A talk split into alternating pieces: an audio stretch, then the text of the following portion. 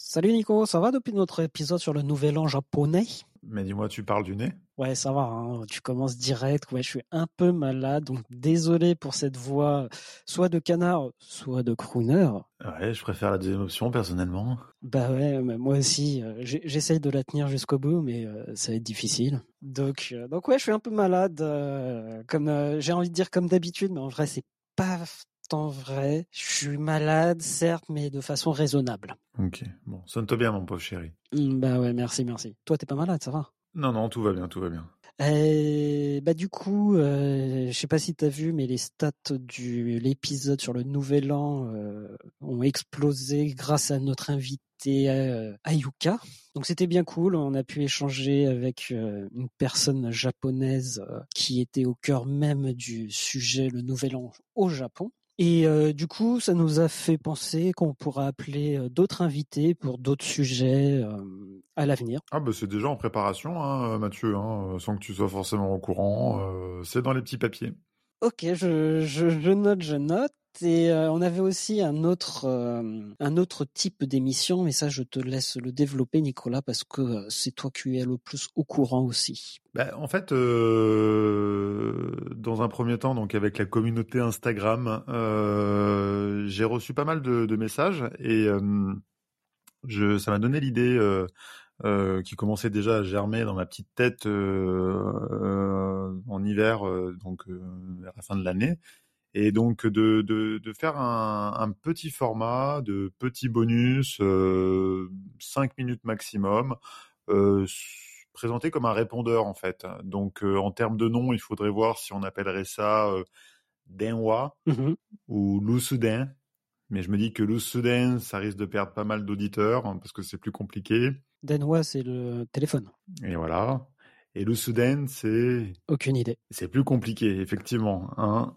Donc en fait, tu as le den de Denwa qui reste dans Lusuden et Lusu, c'est Ok. euh, en fait si tu veux, c'est les messages qu'on avait euh, donc euh, quand on était petit, euh, quand il y avait des des répondeurs téléphoniques sur le téléphone fixe. Donc je me disais que peut-être les appeler le Soudan, ça pouvait être une idée. Ah, ça peut être cool, ouais. Et euh, effectivement, on a déjà reçu des messages audio euh, donc euh, de trois auditrices hein, pour le moment, hein, uniquement des auditrices. Et euh, bah, on y répondra, on essaiera d'en choisir un, euh, de voir celui qui nous inspire le plus. Et donc on les mettra en bonus euh, effectivement à, à nos, épisodes euh, men- mensuels classiques. Bon, bah top. Bah, en tout cas, merci à tous ceux qui sont sur Instagram de nous suivre et, euh, d'être de plus en plus présents. Nico euh, fait, euh, nous tient l'Instagram d'une main de maître. Bah, j'essaie de suivre, j'essaie de suivre parce qu'il y a du, voilà, de plus en plus de monde, donc il faut, suivre un peu. Mm. Tu m'étonnes, tu m'étonnes. Euh, je voulais savoir, vite fait, euh, toi, t'as bossé combien de temps au Japon? Euh, bah, on va sur une dizaine d'années, on va dire. Euh, Ok, ok. C'était cool, le monde du travail. Cool, c'est pas le mot que je- j'emploierais. Ok, ok, ok. Parce que tu sais que tu sais quel est le thème d'aujourd'hui quand même. Euh, oui, le judo. Alors non, c'est pas parce qu'il y a un événement sportif en France sur un sport japonais qu'on va parler de ça. Non, le judo. euh, C'est quoi d'ailleurs ce qui se passe euh, en ce en moment? fait, il y, a le- il y a le judo Grand Slam euh, donc euh, ce week-end, euh, là le week-end où on enregistre, donc le premier week-end de février, c'est un grand événement de judo. Et donc euh, on y va en famille. euh, on n'a pas eu des places pour les Olympiques, on va aller voir ça. Donc c'est une grande compétition, le judo Grand Slam à Bercy. Moi, je voulais aborder plutôt bah, le thème euh, du travail. Donc, c'est qu- quelque chose vraiment au centre du, de la société japonaise. Euh, c'est les petits, enfin bah, les, les travailleurs, pas petits parce qu'ils sont petits en taille peut-être, mais pas euh, en nombre. Euh, tu sais, on les distingue euh, avec leur costard. Là, ils sont tous habillés à peu près de la même façon, euh, avec leur petite attaché caisse. Euh. Oui, avec leur caisse, je vois très bien, ouais. Ouais, bah c'est c'est c'est le, le salaryman quoi. Le super-héros euh, de l'époque euh, de l'époque Showa, de l'après-guerre euh, au, au Japon, ouais. Enfin, pourquoi tu dis super-héros Bah, Salaryman, cet anglicisme, ça me fait penser un peu, ça y a un côté un peu Superman, euh, euh, Toyotaman, Mitsubishi-man, tu sais, il y a un côté un peu... C'est vrai, c'est vrai. Mais il se considère comme un super-héros, hein, je pense, hein, le Salaryman. ラットピック。俺の俺の俺の話を。Moi, mon rapport avec euh, le salaryman dans mes voyages, c'est tu les vois à la sortie du métro, t'en vois énormément. Et alors je dis ça, j'y suis allé en 2012. Hein. Ouais. J'y suis allé déjà en 2012, donc c'est déjà une époque euh, très récente. Et euh, c'était vraiment tous les mêmes. hein. Ils sont, ils sont habillés pratiquement, enfin pas pratiquement de la même façon, mais ils ont la même démarche. Euh, costard, ils sont toujours habillés en costard d'ailleurs. Ils sont jamais en pantalon de jean ou euh, ils sont vraiment bien habillés. Costard euh, toujours noir, j'imagine. Chemise blanche, petite cravate, petite attaché caisse. Alors, chemise blanche, euh, pas toujours. La, couleur de la bleu. chemise, ouais, mais euh, avec une teinte plus ou moins sombre ou plus ou moins claire en fonction des années d'expérience. C'est effectivement, je suis d'accord avec toi, c'est très codifié en tout cas. En tout cas, moi, j'ai vu vraiment des, des, des milliers, milliers de milliers de personnes euh, dans le métro, s'entasser dans les rames pour aller travailler. Et puis le soir, bah, on les retrouve dans les bars, Oui. en train de se prendre une petite bière, voire deux, euh, soit avoir la chance de revenir à la maison. soit de finir la soirée vraiment dans les bars et euh, s'éclater euh, à l'alcool. Donc, euh, donc voilà, moi c'était Tout simplement, Mathieu, quand est-ce que tu as vu un salaryman la première fois? Hormis quand il allait au boulot le matin, tu l'as vu, tu l'as vu à quelle occasion? Bah, moi, j'en ai beaucoup vu dans les films, dans les mangas, etc., parce que c'est des thèmes qui sont assez récurrents. Sinon, tu les vois dans les euh, combini en train de manger rapidement le midi. Oui, mais ce que je, ce que je voulais te faire dire, c'est que tu les as surtout vus euh, titubant euh, dès 4 ou 5 heures de l'après-midi euh, dans les gares des stations de métro et parfois même à dormir. à dormir même... par terre. Ouais, ouais. Voilà, donc c'est quand même assez impressionnant, en tout cas, effectivement, euh, pour un premier voyage, euh, d'admirer ce spectacle. Ah bah c'est surtout que, enfin, c'est très particulier parce que le matin, tu les vois pas parce qu'ils vont tellement vite que euh, ils tracent leur route en mode, ok, il faut que je prenne le métro vite, vite, vite, euh, dégager de mon chemin, etc. Hop, je suis dans le métro, c'est trop cool. Et tu les retrouves le soir, en effet, euh, complètement arrachés euh, dans les bars, à dormir, comme tu l'as dit. Moi, j'ai vu quelqu'un dormir dans la rue, son attaché caisse limite servait d'oreiller ou de, voilà, tu vois. Et c'est vrai que j'avais vu ça dans les films en me disant non, quand même pas. Bah si. Et sans parler des, euh, sans parler des gymnastes qu'il y a dans le métro, qui dorment dans des positions euh, acrobatiques euh, dans le métro. euh, Parce qu'il faut rentrer dans cette rame-là absolument, alors que le métro japonais est bien foutu. T'as à peu près un métro toutes les 30 secondes si c'est si, si t'es en plein pic du, du trafic.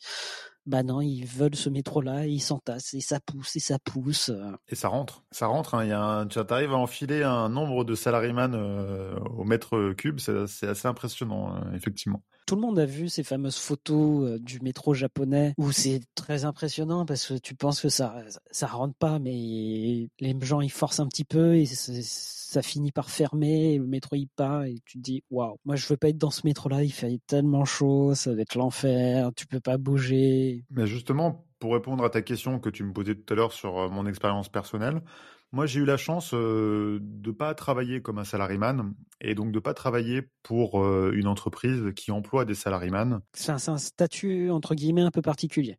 C'est toi si tu travailles, t'es pas considéré comme salaryman. Alors moi, je suis pas salaryman parce que le salaryman, bon, comme tu disais tout à l'heure, euh, tu commençais à le décrire visiblement, c'est un homme souvent parce que la femme, euh, elle va, on va l'utiliser, on va euh, parler d'une, il y a des femmes aussi bien sûr qui travaillent, mais dans ces entreprises, mais on va parler de office lady, hein, donc de OL. Donc quand, on parle de salaryman, on parle effectivement, donc comme j'exagérais tout à l'heure, ce super héros qui euh, travaille corps et âme, qui se tue à la tâche pour nourrir sa femme et ses enfants.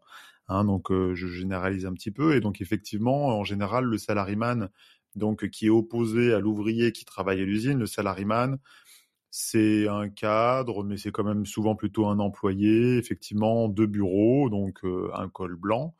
Et euh, effectivement euh, le salaryman il a d'un point de vue extérieur parce que moi j'ai pas travaillé dans, des entreprises de salaryman m'a l'air de prime abord ne pas avoir une vie très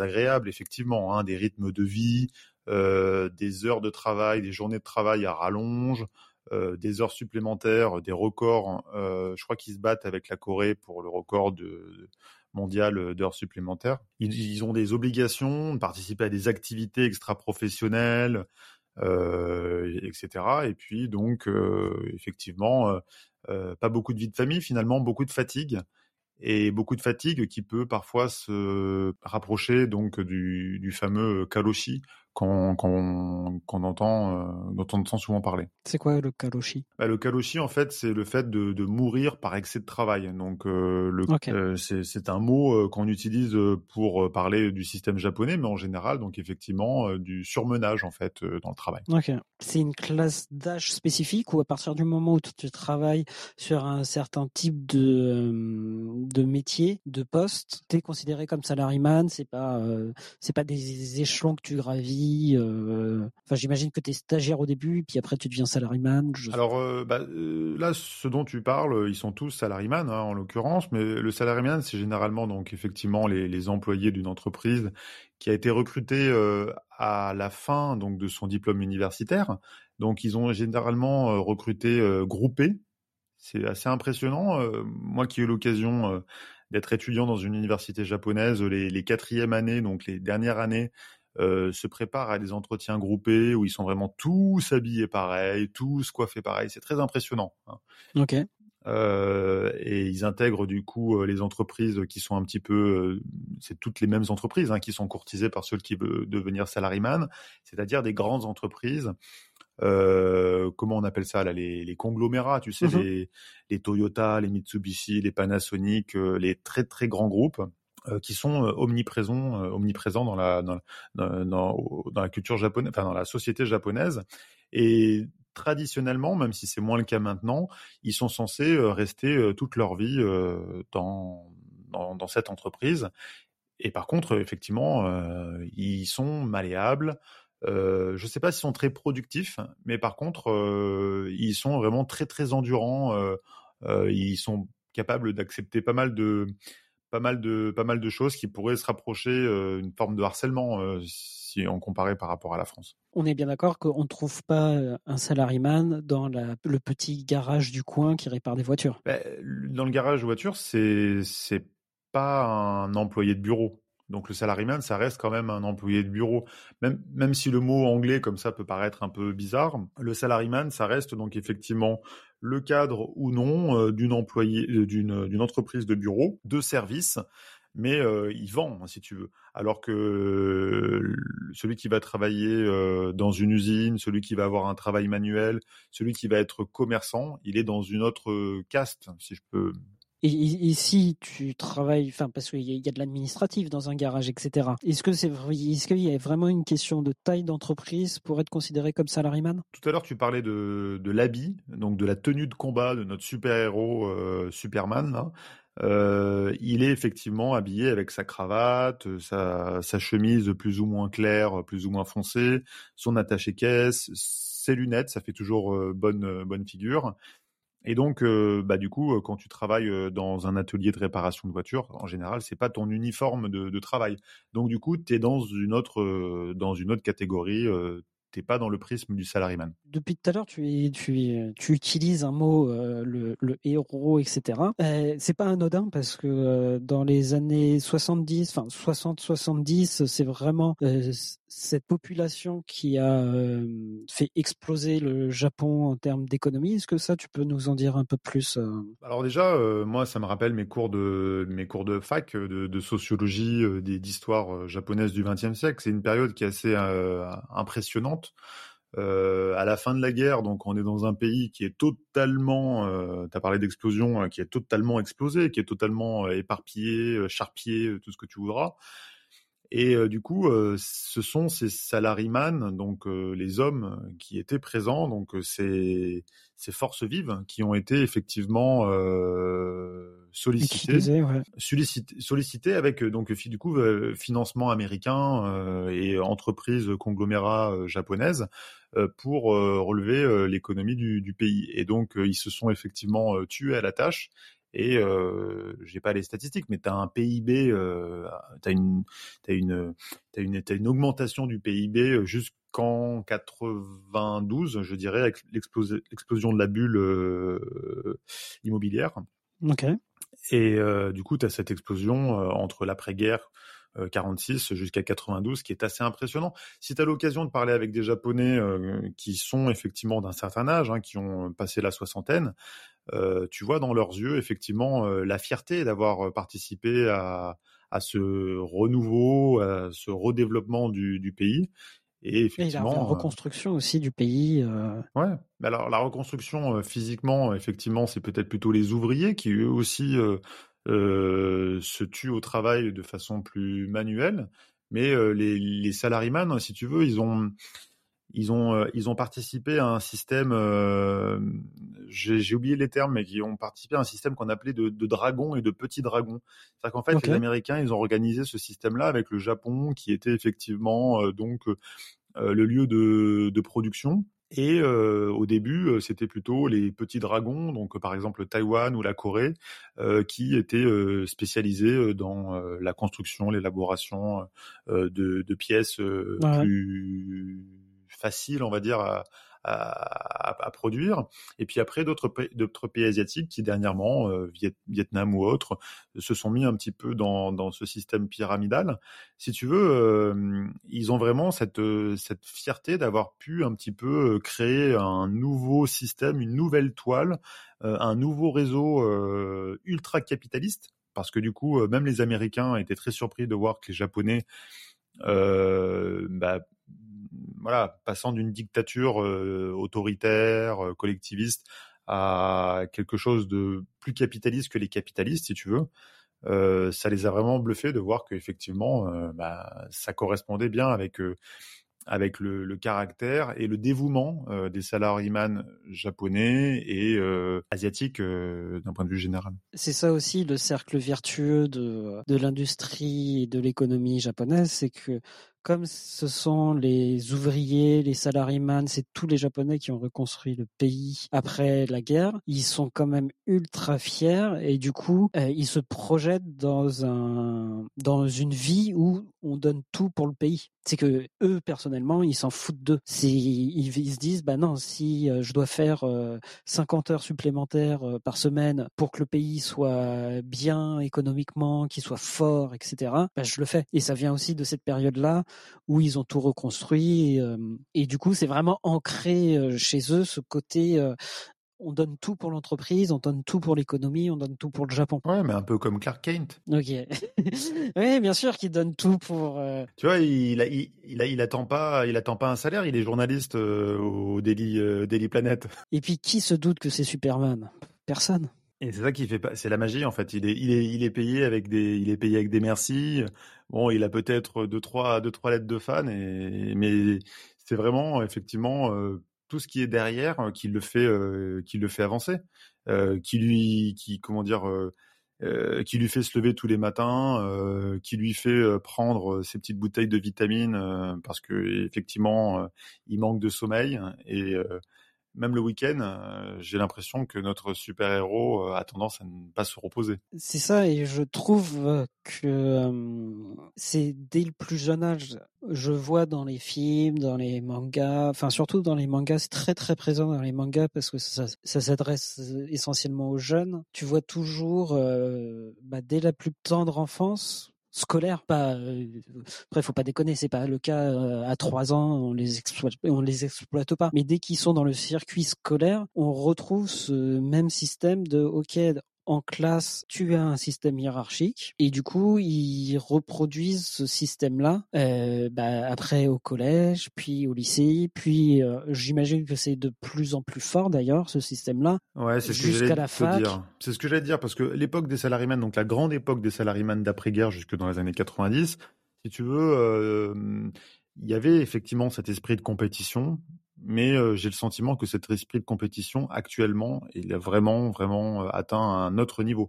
Voilà, euh, c'était ça le mot que je cherchais, la compétition. Tu as parlé de trois ans, euh, bon, je saurais pas te dire trois ans ou quatre ou cinq, mais en tout cas très jeune, depuis très jeune maintenant, le cycle du japonais, on va dire, euh, il est quand même soumis à une compétition très forte et de plus en plus jeune. Oui, parce qu'il faut il faut être le meilleur. Donc pour être le meilleur, bah quand t'es jeune, il faut aller à des cours du soir. Et quand quand on dit des cours du soir, c'est pas euh, c'est pas avec tes parents qui te font une dictée parce que tu as eu une mauvaise note. Non, non, c'est des vrais cours du soir avec un ouais, vrai c'est prof. des, c'est des junku. de... C'est des junku, ça s'appelle. Ok, donc les junku. Donc tu- toi, t'es à l'école toute la journée. Avant de rentrer chez toi, tu manges. J'imagine que tu manges d'ailleurs vite fait un, un 4 heures euh, sur la route.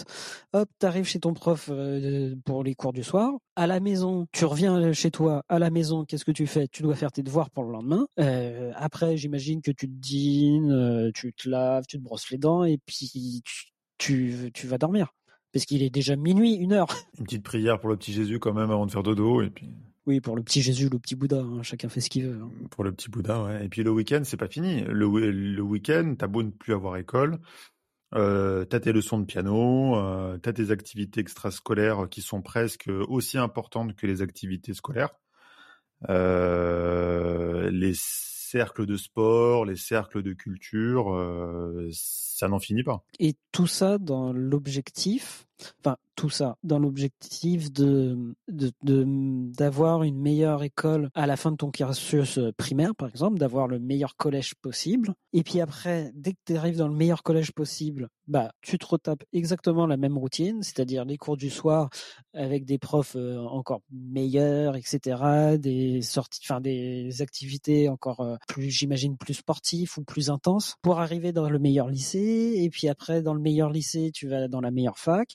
Et c'est là où les conglomérats, comme tu dis, toutes les grosses entreprises viennent piocher leurs élites et leurs futurs employés. Ben, c'est ça. Et après, tu te retrouves effectivement à être dans la meilleure fac qui t'emmène à, avoir le meilleur poste dans la meilleure entreprise.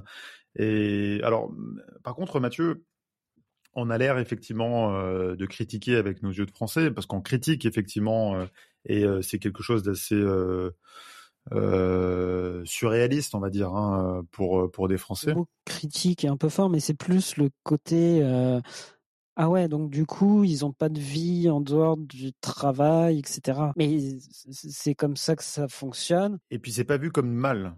Le fait qu'il n'y ait pas de vie, parce que c'est plus ou moins vrai, mais le fait qu'il n'y ait pas de vie à l'extérieur du travail, parce que même les activités extra-professionnelles et extrascolaires, effectivement, sont toujours avec le groupe, euh, c'est pas vécu comme quelque chose de négatif par la part Après, de... euh, il y a un taux de suicide assez élevé au Japon, hein, faut pas se mentir non plus. hein. Certes. Ouais. Et des, gens, et des gens qui disparaissent euh, parce que du jour au lendemain, ils pètent les plombs. On parlait tout à l'heure de Kolo, euh, Kaloshi, donc effectivement, euh, ils, ils, en meurent, etc. C'est sûr qu'au bout d'un moment, euh, ça reste, c'est des super-héros, mais ça reste aussi quand même des humains. Des humains, ouais, c'est surtout ça. Et surtout, c'est que la population est en train de changer, que c'est plus la même que dans les années 70, et que les jeunes euh, ne veulent plus de ce système. Enfin, c'est pas qu'ils veulent plus de ce système-là, c'est qu'ils ont, ils, voient pas pourquoi ils feraient ce système-là. Et en fait, les parents imposent tout parce que euh, ça, je voulais y venir, mais on est bien d'accord que si jamais je suis euh, un petit japonais, euh, que toi tu es mon petit papa japonais, que tu m'inscris dans une euh, dans une primaire japonaise, que j'ai des notes mais qui sont pas si bonnes que ça, c'est un peu la honte si le voisin il va dans une dans un meilleur collège que moi. Ho ho ho, mon petit Mathieu, c'est Saint Nicolas qui te parle. C'est le papa Nicolas. Nico. Oui. C'est Nicotien. Euh, oui, effectivement, bah, euh, ça, revient sur notre thème principal de la compétition, même effectivement euh, entre les amis, entre les voisins, entre les collègues. oui, oui, je te suis, je te suis sur ça. Et du coup, pour s'évader, bon, nous qui sommes souvent effectivement en lien avec des Japonais un peu plus ouverts et puis souvent francophiles ou francophones, ils ont effectivement un petit peu cette respiration parfois quand ils voyagent, de voir qu'effectivement euh, il y a d'autres modes de fonctionnement euh, dans d'autres pays. Et puis des fois ça les alors ça, ça, ça peut les attirer, ça peut les émerveiller, mais des fois ça peut aussi leur faire peur. Cette liberté euh, effectivement à laquelle ils n'ont pas été habitués depuis tout petit, ça peut euh, effectivement euh, être une forme de précipice finalement pour eux. hein. Ils sont très très surpris quand ils arrivent en France. Je suis bien placé pour le savoir. Ils sont très très surpris de voir comment nous on fonctionne. Donc du coup, notre surprise, si tu veux. Euh, euh, quand on a vu un salariman par terre avec sa bouteille d'eau et son attaché caisse, elle est presque aussi forte pour euh, eux quand ils arrivent à Paris et qu'ils voient qu'effectivement euh, dans dans les parcs il y a beaucoup de monde euh, les jeudis après-midi, euh, sur les terrasses de café au moindre rayon de soleil, euh, patati patata. hein. C'est vraiment les, les opposés qui s'attirent. Mais ils ont quand même une dévotion au, au travail euh, et qui, qui est vraiment complètement à l'opposé de, de nous en France. C'est très rare de voir un japonais qui va dire je fais un boulot de merde. Bah oui, bah déjà, il, je sais pas s'il va dire boulot de merde beaucoup de fois dans sa vie, ne serait-ce que par politesse, mais euh, c'est sûr qu'il va pas avoir tendance à avoir ce recul par rapport à. Enfin, c'est vrai qu'il a pas de recul, mais il va le voir de façon plus. euh, je sais pas si je peux utiliser des termes comme ça philosophiques, mais c'est c'est du confucianisme, quoi. C'est-à-dire qu'il se tue à la tâche, euh, oui, et what else, quoi. C'est la vie. C'est comme ça. c'est la vie est comme ça. hein. Il y a pas de. Il y a cette expression japonaise qu'on entend souvent, shoganai, shikatanai. Ok, qui veut dire? Je sais pas si ça te rappelle quelque chose. J'ai toujours du mal à, à traduire cette expression, mais il y a le côté euh, on n'y peut rien, euh, euh, il faut que je fasse ça, le côté un peu c'est la vie. Oui, c'est vraiment la, la dévotion de. je, le fais parce que je, je dois le faire et que je me suis pas posé la question de pourquoi je le ferais pas. Et il n'y a pas de raison que je ne le fasse pas. C'est-à-dire que même si je suis fatigué, c'est pas une raison valable pour que je ne fasse pas. Tu vois, c'est c'est philosophique et du coup, effectivement,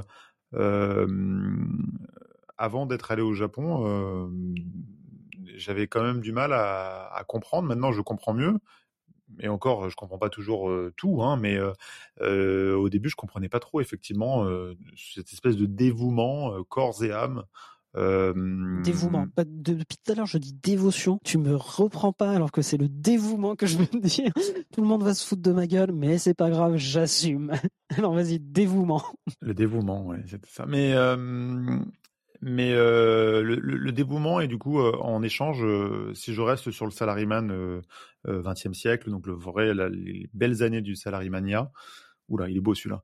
Euh, T'avais aussi la, la femme au foyer et les enfants qui étaient extrêmement reconnaissants. T'avais une reconnaissance pour le salaryman qui se tuait pour eux parce que du coup, ça, ça permet à la femme euh, de, de rester à la maison et de s'occuper de l'éducation des enfants, et ça permet de payer une très bonne euh, scolarité très pour bonne les école, enfants. ouais. Et du coup, euh, le papa qui, euh, expérience personnelle, mais qui m'a pas l'air d'être un cas isolé, euh, est souvent contraint de faire des mutations à droite à gauche dans le pays pendant plusieurs années seul. Le papa vraiment, il part comme ça en, découverte, en explorateur à l'aventure, enfin l'aventure. L'aventure, je sais pas, mais en tout cas, il part vraiment effectivement en dévotion pour sa famille et puis aussi peut-être un peu pour l'honneur. Euh, euh, tu parlais tout à l'heure encore de compétition avec les, les camarades, etc. Euh, peut-être que aussi euh, il y a une forme d'honneur dans tout ça. Tu veux dire que quand, par exemple, un mari trouve un, un travail dans une autre ville ou est muté de son propre travail, il y va au début tout seul, sans sa femme et, et son enfant, pour travailler et envoyer l'argent euh, au foyer familial qui est resté sur place. Ouais, ouais, c'est ça. Mais disons que les, priorités, si tu veux, elles sont, elles sont claires. C'est-à-dire que le but du salaryman, euh, c'est de monter dans la hiérarchie de l'entreprise. Et donc, pour monter dans la hiérarchie de l'entreprise, euh, il faut subir ou faire euh, ces mutations. Et par exemple, si tu habites à Tokyo et que du jour au lendemain, on te dit euh, le mois prochain, euh, tu vas habiter 5 ans à Osaka et après 5 ans à Nagoya et après 5 ans à Sendai et dans 15 ans, tu vas revenir à Tokyo. Euh, bon, euh, aucun problème. Euh, tout en sachant que les enfants étant scolarisés, par exemple, dans une bonne école à Tokyo, bon, bah, il va partir tout seul. Oui, parce qu'il faut surtout pas changer la routine de l'enfant, faut pas le perturber dans ses dans son parcours scolaire. Ouais, et puis c'était déjà suffisamment difficile de trouver cette bonne école. Euh, si t'as pas de, si, si, si tu déménages comme ça du jour au lendemain, comme ça peut arriver, hein, des fois tu vas avoir des carrières en France qui se rapprochent de ça, mais euh, en France on va avoir tendance à effectivement déménager avec sa famille pour euh, son épanouissement euh, personnel, etc. Là c'est pas du tout vu de la même manière. Euh, il y va effectivement pour monter dans la hiérarchie, pour le salaire et pour euh, effectivement euh, pour sa progéniture. Ses enfants. Ça va, Mathieu? Ouais, ça va. Je, je T'es commence en train à être. euh, de, de mourir? Ouais, je suis comme je commence à être à, à bout de souffle, euh, donc je, je pense. euh, C'est dommage, il n'y a pas de distributeur avec les petites, euh, les petites canettes là, pleines de vitamines, je ne sais quoi, pour. euh, ah, pas de- c'est pas la vitamine qui me manque, non. Ah non, mais ils ont tout ce qu'il faut. T'inquiète pas, les salariés, ils ont tout ce qu'il faut pour toi. Euh, Ouais, Tout ce que- tout ce Bah, que t'as, ils ont un parce qu'il faut surtout pas tomber malade. Ah oui, non, mais même malade. Non, mais je veux dire, malade, euh, gueule de bois, euh, pas de Ils sommeil. y vont, ils y vont Ah, quand ils- même. Non, non, mais ils ont des, ils ont des, ils ont des pouvoirs, ils ont vraiment des pouvoirs surnaturels. Euh, dans les petits distributeurs euh, des, des stations là, tu, tu, tu trouveras euh, tout ce que tu veux pour tout ce que tu peux avoir. On a déjà fait un bon tour de ce que, on va dire, de ce que peut représenter, de comment fonctionne le, le salaryman euh, au Japon. Est-ce que tu as un, film à conseiller? Tu m'avais parlé de euh, Tokyo Sonata. Euh, ça représente bien l'univers du salaryman? Bah, c'est ça. Tout à l'heure, tu parlais de manga. Alors moi, je, je suis moins calé manga, mais année 2010, tu avais ce film Tokyo Sonata qui effectivement, c'était plutôt le côté négatif, le côté critique euh, sociétal, où tu retrouvais effectivement euh, le salaryman qui s'était euh, donc euh, toute sa carrière euh, tué à la tâche et donc du coup qui voyait dans les yeux de sa femme euh, effectivement ce respect, cette gratitude et qui du jour au lendemain euh, est licencié et se retrouve à passer des entretiens qui ne mènent à rien et à pointer à la NPE ou l'équivalent avec euh, des anciens camarades, etc. Ils ont tous très honte et donc du coup ils, mentent tous pour euh, expliquer le- leur situation et donc lui effectivement euh, ose pas raconter sa situation à sa femme et à ses enfants. Et ça finit, si tu veux, dans une espèce de d'un enchaînement euh, comme ça de une, dégringolade dans dans pas forcément uniquement financière euh, et professionnelle, hein, mais même euh, même pour sa santé. Hein, il en vient presque à, à mourir. Et en plus, c'est un film qui est très beau parce qu'il y a beaucoup de musique. Son fils fait du piano. Et c'est important, euh, tout à l'heure on parlait des cours du soir, mais tu as aussi les, les leçons de piano qui peuvent montrer effectivement euh, une appartenance à un certain euh, un Standing. certain ouais c'est ça un certain même une certaine une certaine éducation euh, Bah, c'est les élites qui jouent au piano. une certaine ouais une certaine rigueur et des symboles ouais Euh, du coup moi je trouvais que ce Tokyo Sonata effectivement euh, bon si nos auditeurs l'ont pas encore vu ça peut être effectivement un, un conseil je sais pas si toi tu as un conseil de film euh, euh, qui parle de nos amis salaryman J'ai pas de, enfin, j'ai pas de film ni de titre de manga. Je sais que on en voit très souvent dans les mangas. Tokyo Sonata, je ne l'ai pas vu. Pourtant, c'est un film de Kyoshi euh, Kurosawa, Euh, donc euh, réalisateur très très euh, très connu. Et les acteurs aussi sont tous très connus, même les acteurs secondaires. Alors, je sais pas si à l'époque ils étaient très connus, mais au final ils l'étaient ou ils le sont devenus. Enfin, pour moi, c'est un des meilleurs films japonais. Après, il y a le côté effectivement, il faut s'intéresser à la société japonaise, mais euh, Est-ce que c'est un film heureux, sans trop spoiler, etc. Ouais, c'est ça. Ouais. Est-ce Je que, peux- est-ce que, est-ce que tu peux te dire euh, à la fin du film, est-ce que tu te sens bien ou tu te sens vraiment au fond du trou et euh, Non, euh, disons qu'il y a, tu passes par, par différentes phases et tu as beaucoup de mélancolie euh, dans, dans le film. Et euh, après, c'est la musique hein, qui fait que effectivement. Euh, cette mais- réponse de diplomate mais non, mais le problème, c'est que je peux pas y répondre parce que euh, effectivement, euh, sinon, je te donne la, je, te- je- je te donne la fin, quoi. Donc, Ok, bah euh, écoute, reste sur ta réponse de diplomate. Il y a plein de hauts, il y a plein de bas. Il y a du do, ré, mi, fa, sol, la, si, do. Ça va. Il y a un début, il y a une fin, il y a un milieu. Bon, Il y a des graves, il y a des aigus. Ok, ok. Eh ben écoute, euh, Nico, on n'a pas vu tout, tout, tous les thèmes euh, du salaryman parce que c'est vraiment le sujet, on va dire, euh, qui fait tourner euh, la société japonaise depuis les années 60, 60-70. Alors qu'il faisait, euh, parce que du coup, comme tu disais tout à l'heure, c'est vrai que maintenant, la tendance est plutôt effectivement à, à sortir de, de ce salariat et de ce salariat à vie. Et euh, autour de moi, euh, peut-être aussi un peu comme en France, hein, je ne sais pas si c'est la mondialisation qui fait que, mais tu, tu, tu retrouves de plus en plus euh, d'entrepreneurs de changement de carrière comme ça, un petit peu abrupt, un peu choquant hein, pour les anciennes générations euh, au Japon peut-être. Et du coup, avec cette volonté d'entreprendre, de créer, euh, de se reconvertir, un peu comme tu peux avoir en France des gens qui vont vouloir devenir pâtissier, etc. Et euh, d'ailleurs, euh, les concours de pâtisserie, c'est souvent des Japonais qui gagnent. Enfin, tu vois, là on a un peu classé, c'est pas les Japonais qui sont tous Non, des salaryman, mais c'est tous les salaryman qui effectivement ont cet esprit euh, super euh, héroïque jusqu'au bout. Et pour conclure, je reviens sur une, ex- une expérience un peu personnelle que j'ai vécue au Japon, c'est que je trouve que les jeunes japonais veulent sortir euh, de la société, mais aussi du Japon.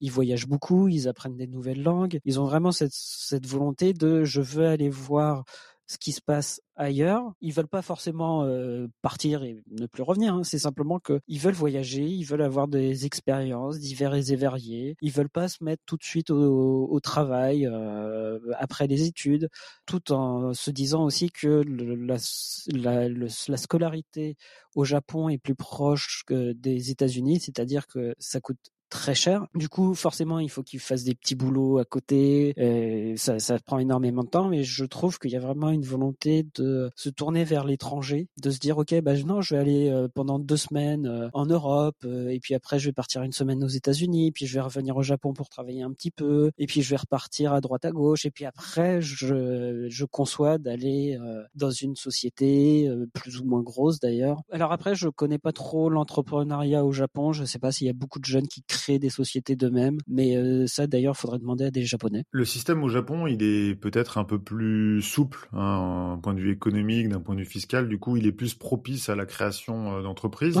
Et puis, et puis aussi par rapport à ce que tu disais, pour durcir un peu le trait, le salaryman, au contraire de ce que tu as dit, euh, il est pas très ouvert sur l'étranger, euh, il apprend pas forcément les langues, euh, il connaît son petit environnement et il est très bien comme ça parce que son petit environnement est très sécurisant, euh, euh, très rassurant. euh, euh, et lui aussi protège son nid familial et il est très bien, il était en tout cas euh, très bien comme ça. Bah écoute, euh, euh, moi je crois que j'ai fait le tour de mes questions. Je sais pas si toi tu as un dernier petit truc à rajouter, Nicolas. Euh, ben en fait, j'avais tellement de choses à dire sur le salaryman que je sais plus par par quoi par quoi passer, mais non non non. Et si le sujet vous a plu, n'hésitez pas à nous le dire en commentaire, comme ça Nico pourra développer un peu plus les, les sujets ou les thèmes qu'il n'a pas encore abordés. En tout cas, nous, ça nous fait toujours plaisir de vous parler de choses diverses et variées parce que vous êtes de plus en plus nombreux. Et je sais pas si tu as un truc à rajouter, Nico. euh, oui oui, le le salaryman est un grand fan de karaoké. Ça, je tenais à le dire. Eh ben écoute, je propose que ça soit le mot de la fin.